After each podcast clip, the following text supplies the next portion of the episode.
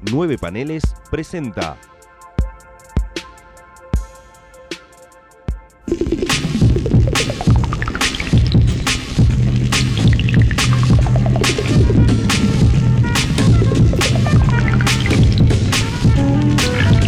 Hermandad condenada. Bienvenidos al octavo episodio de Hermandad Condenada, el podcast de nueve paneles dedicado a la Doom Patrol. Mi nombre es José Ruiz y voy a ser su host esta noche, como siempre en este podcast, para hablar del octavo episodio de la serie de streaming de DC Universe titulado Danny Patrol. El título del capítulo de hoy es Danny Patrol, la serie obviamente es Doom Patrol.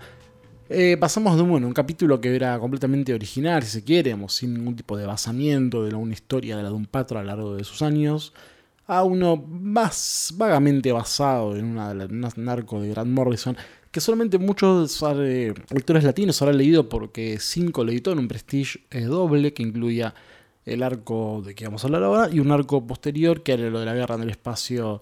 Pero no estamos hablando de algo que no tiene nada que ver con el episodio de hoy, pero sí los dos números previos a ese arco, que es básicamente el arco de The Men of Nowhere, pero vamos a hablar de eso en el segundo bloque. Un agente del servicio secreto, Wilson, encuentra una anomalía. Una calle en medio de un vacío a la salida de un bosque. Siguiendo el plan del departamento de normalidad, el agente Wilson avanza por la calle de nombre Danny, quien le da la bienvenida en diferentes formas. Sus compañeros tratan de contactarlo, pero la calle desaparece por completo. En la Doom Manor, Victor Stone arregla a Cliff Steele para evitar que vuelva a suceder lo mismo del capítulo anterior. Ambos empiezan a discutir porque Cliff quiere tratar de arreglar las cosas con Jane, pero Vic no cree que sea posible. Con crueldad, Robotman le recuerda el cuadro de la hija del verdugo donde él asesina a todos. En sueños, Larry nos recuerda cómo unos agentes extraños lo trasladan a la granja de hormigas para intentar controlar su energía. De pronto el teléfono del salón comienza a sonar y en el contestador habla Crazy Jane, quien había oído en el capítulo anterior también. Cliff atiende y le pide disculpas y ella las acepta. Sin embargo, antes de colgar, le pide a Cliff que le diga a Rita que espera que pueda ir a la casa de Duke esta noche.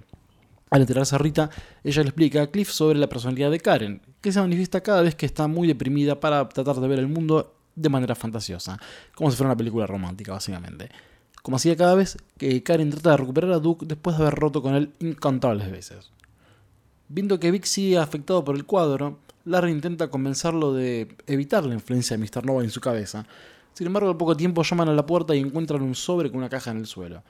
En el interior, una torta les indica en un mapa cómo encontrar la calle Danny en Springfield, Ohio. Cyborg y Larry aceptan acudir en la ayuda, esperando saber más de Niles Calder, ya que la carta dentro de la torta pedía ayuda a Niles.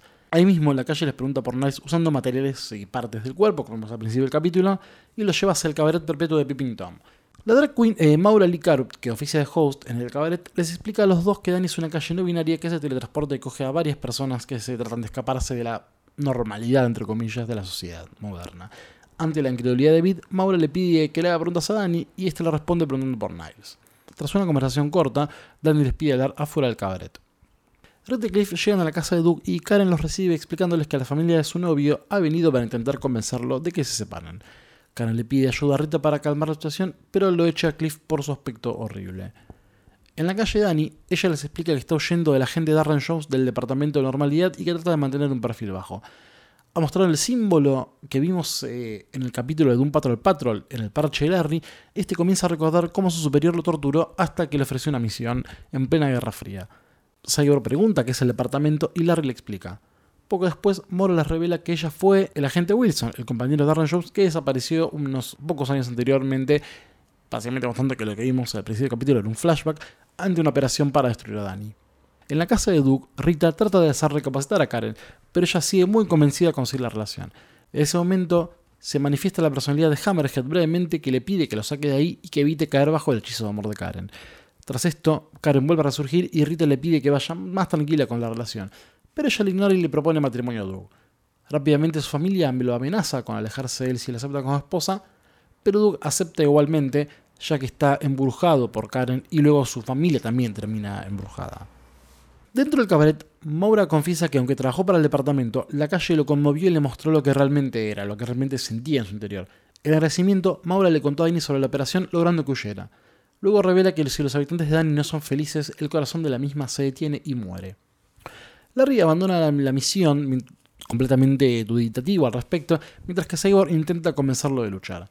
Sin embargo, Larry sigue muy afectado por todo lo que estamos viendo de su relación con el departamento de normalidad e ingresa al cabaret. La anfitriona convence a Larry de que cante pese a su primera negativa, pero comienza a cantar y se produce un musical que, sin embargo, era todo en la imaginación de Larry, que se vuelve a negar a cantar y se retira. Sin embargo, una vez afuera acepta ayudar a Danny, pero Maura decide volver a su antigua vida de, de agente del departamento para tratar de proteger a Danny engañando a Darren. No obstante, Danny decide que no va a huir más de ellos y prefiere prepararse para la llave del enemigo. Maura y los actantes confrontan a Darren Jones básicamente a las piñas. Al terminar victoriosos, la calle le da gracias a Victor Stone, quien le pide ayuda a Danny para liberar al jefe de Mr. Nobody, pero se niega completamente a ayudarlos después de ese nombre, dejándolo a él junto con Larry en la Manor. Terminando el arco anterior, Rita sigue pidiéndole a Karen que tenga lo que hace, pero termina cayendo en el hechizo de amor. Rita deja entrar a Cliff a la casa con la condición de que sea quien lleve a Jane al altar. Sin embargo, se encuentra completamente perplejo y la encara a Jane para volverse a casa. Ella trata de embrujarlo, pero no funciona en Cliff. Viendo que no sabe tener, Cliff la agarra a Karen hasta saber que Jane está de acuerdo con lo que está ocurriendo, pero aparece la personalidad de Hammerhead tomando el control violentamente. Está ya completamente en furia y trata de asesinar a Duke, pero Karen la detiene. Sin embargo, de golpe, Chris y Jane quedan en estado catatónico mientras la personalidad de Karen es arrastrada hacia el subterráneo de la mente de Crazy Jane. Trainer, your teammates need you now, so lose the negative attitude. De los ocho capítulos vistos hasta ahora, este es el primero que no me gustó en absoluto. No me parece algo malo, digo, en promedio nuevamente estamos hablando del octavo capítulo. Si 7 si siete de 8 están bien, no, no creo que hagan malas cosas. Pero si bien soy muy fan de Doom Patrol y así me está gustando muchísimo, no tengo ningún problema en reconocer las cosas que, obviamente a nivel subjetivo, no me gustaron en absoluto. Saben que están más que invitados a hablar conmigo o discutir al respecto en el Facebook de Nueve Paneles, en Twitter con el hashtag Manda Condenada, en Instagram, para discutir qué es lo que ustedes opinan al respecto. ¿Por qué a mí no me gustó este capítulo? Básicamente porque es una adaptación vaga, como dije al principio, de un arco que es de mis favoritos, porque también, como dije al principio, fue lo primero que leí de un patrón en los tacos en los Prestige 5, que es eh, los números 35 y 36 del volumen 2 de un Patrol de Grant Morrison, el primero dibujado por Richard Case, el segundo dibujado magistralmente por Kelly Jones, tal vez un nombre que mucha gente tenga más asociado a su alianza con Doug Moench en Batman, titulado The Men of Nowhere. ¿Qué, es, ¿Qué son los Men of Nowhere? Los Men of Nowhere son básicamente un grupo paramilitar, lo cual es cierto, pero básicamente no, no son militares en sí son criaturas completamente deformes, comandadas por Darren Jones, que no es ningún militar, es básicamente el hombre más normal del mundo.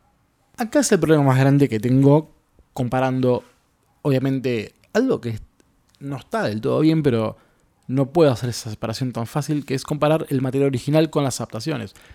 No hay nada de malo en que haya una diferencia, tampoco hay nada de malo que sea tomado al pie de la letra.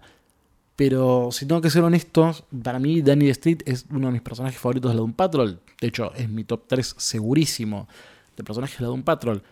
Y de repente ver cómo, cómo agarran el concepto de Men of Nowhere para hacerlo el departamento de normalidad, básicamente un, un equipo SWAT en comparación con unas criaturas completamente bizarras creadas a través de un cubo, literalmente, o sea, se arma Darren Jones, que es un civil normal, arma un cubo y de ahí que eran estas criaturas fantásticas que hablan en acrónimos, básicamente Nowhere está estilizado como N.O.W.H.E.R.E.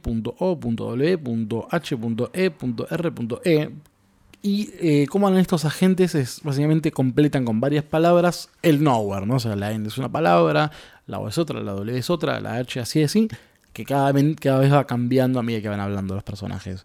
Que aparte de un diseño incomprensible, son gente con unos sacos azules gigantes que en la cabeza tienen unos colgantes que parecen... No, sé, realmente es algo indescriptible, maravilloso, realmente eh, todo lo que pergeña Richard Case es espectacular. Pero vamos, vamos, a hablar un poco de la primera aparición de Annie Street, que se ocurre en el número 35, Down Paradise Way, que empieza con un personaje un tanto recurrente en un Patrol, que es, Sara. Este personaje que recibe a Danny Street en la entrada de su casa, como bien muestra el, el episodio de Street se puede transportar a, a donde quiere, que le cuenta a Sara que estuvo en Berlín, de hecho. Si bien acá no hay ningún tipo de relación entre Danny Street y Niles Calder, sí está esta cosa de que Danny puede moverse alrededor del mundo con total libertad. Acá no está huyendo de nadie, básicamente lo hace por diversión, siempre buscando gente. Vemos que Sara tiene una relación muy particular con Danny Street, que spoilers nunca está aclarada del todo, pero vemos el cabaret de Pippin Tom, que en realidad es el cabaret de Danny Street, Pippin Tom es el nombre del lugar. Si bien no, no en el cabaret no, no hay eh, un transformista dirigiendo el, mismo cabaret, sí vemos que está representado esta parte del cabaret, está, está básicamente una, una buena adaptación fidedigna bastante a los tiempos que corren, ¿no? El hecho de mencionar el concepto de no binario, el hecho de que, bueno, sean transformistas, trans, una cuestión de esta gente que en el fondo le, le, cabía la libertad en el sentido de ser alguien que no tiene ningún tipo de prejuicio para ser transformista. Algo que vamos a ver en un arco mucho más adelante, en un patrol que no lo voy a mencionar ahora, pero básicamente hay un concepto de justamente de un milico que termina convirtiéndose en transformista después de conocer a Doom Patrol, algo que vamos a hablar mucho más adelante, obviamente, porque es muy, muy pronto para eso. Si esto lo vemos en futuros episodios, si no, bueno, cuando hablemos más en profundidad de Grant Morrison en futuras temporadas de este podcast, ahí vamos a hablar bien de qué es lo que estamos viendo en ese maravilloso arco en el que la Doom Patrol va a deformar el Pentágono. Pero me estoy yendo un poco de tema. La verdad que, si bien tengo que decir que lo de Annie Street estuvo bien, en definitivas el hecho de Aaron Jones, Milico, el departamento este de normalidad, me pareció un desacierto por completo. No. Repito, soy muy fan del concepto de Men of Nowhere, de cómo está pensado. No, no me gustó ese cambio y la verdad que por el la vereda enfrente, la historia de Rita, Cliff y Chrissy Jane me pareció horrible, la verdad. Las cosas que están probando con el personaje, las capacidades, lo que obviamente puedes tener con los 64 personalidades, para mí estuvo bastante desaprovechada con esta historia de Karen, una mujer fanática de las comedias románticas, siendo completamente minita si quiere, de hecho la persona es rubia, es un poco boba, que en el amor, pero sin embargo tiene una agenda bastante macabra, el hecho de que puede también controlar mentes como vimos con el Dr. Harrison en el episodio quinto, con el de lo del recreador.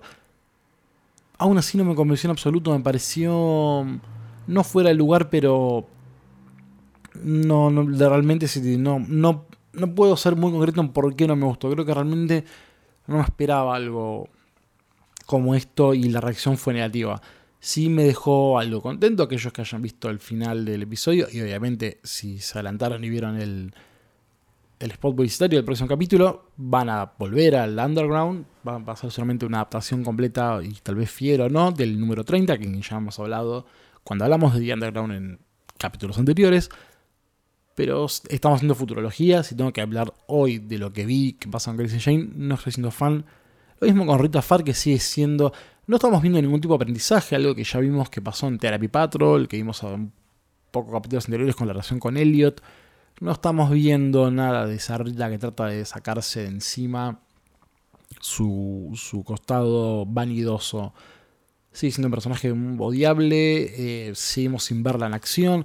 De hecho, unas cosas que me molestó, haciendo un poco de. volviendo para atrás, mejor dicho, de lo que vimos con Danny Street, el hecho de que Cyborg y la Trainor, el hombre negativo, no intervengan en absoluto, también me dejó con ganas de ver a Doom Patrol en acción. De hecho, el número 35-36 de Doom Patrol, hay mucha acción con la Doom Patrol. Y acá, pueden tiene lo mismo. Básicamente tuvimos una pelea callejera entre un transexual, un transformista peleando contra un agente militar. Un poco aburrido, la verdad, para lo que es un patrol, porque uno esperaría un poco más de delirio al momento de combate y no mano a mano entre dos personas. Ahí la verdad creo que no. El punto más negativo que me afectó bastante, repito, porque soy afectado, ¿no? Bueno, entre muchas comillas, no es una palabra para no tomar completamente el pie letra, pero no me gustó en absoluto, es los cambios que hicieron con respecto a lo que vimos en, leímos en The Men of Nowhere y lo que vimos en el capítulo Aún así vuelvo. Mm, me parece que hablar de un capítulo malo a nivel subjetivo contra siete muy buenos, me parece algo mal. No, o sea, no voy a abandonar la serie, no la voy a mirar a desdén. Pienso que es un tropiezo que nada, que la serie solamente se por levantar de manera correcta en futuros episodios. No tengo mucho más para decir, la verdad. Estoy muy ansioso por ver qué va a pasar en el, en el noveno capítulo. Aparentemente van a ser tres episodios finalmente, lo cual ya estamos acercando a la recta final. Nos quedarían nos quedarían cinco episodios, cinco viernes, eh, cinco martes para nosotros. Y ahí, bueno, veremos ya que cómo seguiremos adelante con este hermoso proyecto que salió en medio de la galera, titulado Armenta Condenada. Mi nombre es Gonzalo Ruiz y ya saben que nos pueden encontrar en facebook.com barra 9 paneles, Instagram como arroba 9.paneles, en Twitter somos los hashtag 9 paneles y Armando Condenada, mi arroba es Gonzalo M. Ruiz en esa red social. Mañana tenemos un nuevo episodio del segundo episodio de 60 años después, el podcast de la Legión de Superhéroes de Kit Giffen.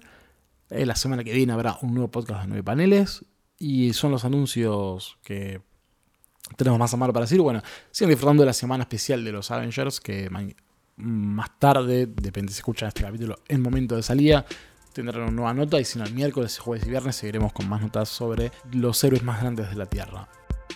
Un saludo y nos veremos la semana que viene, el martes que viene, con este noveno episodio titulado Shane Patrol.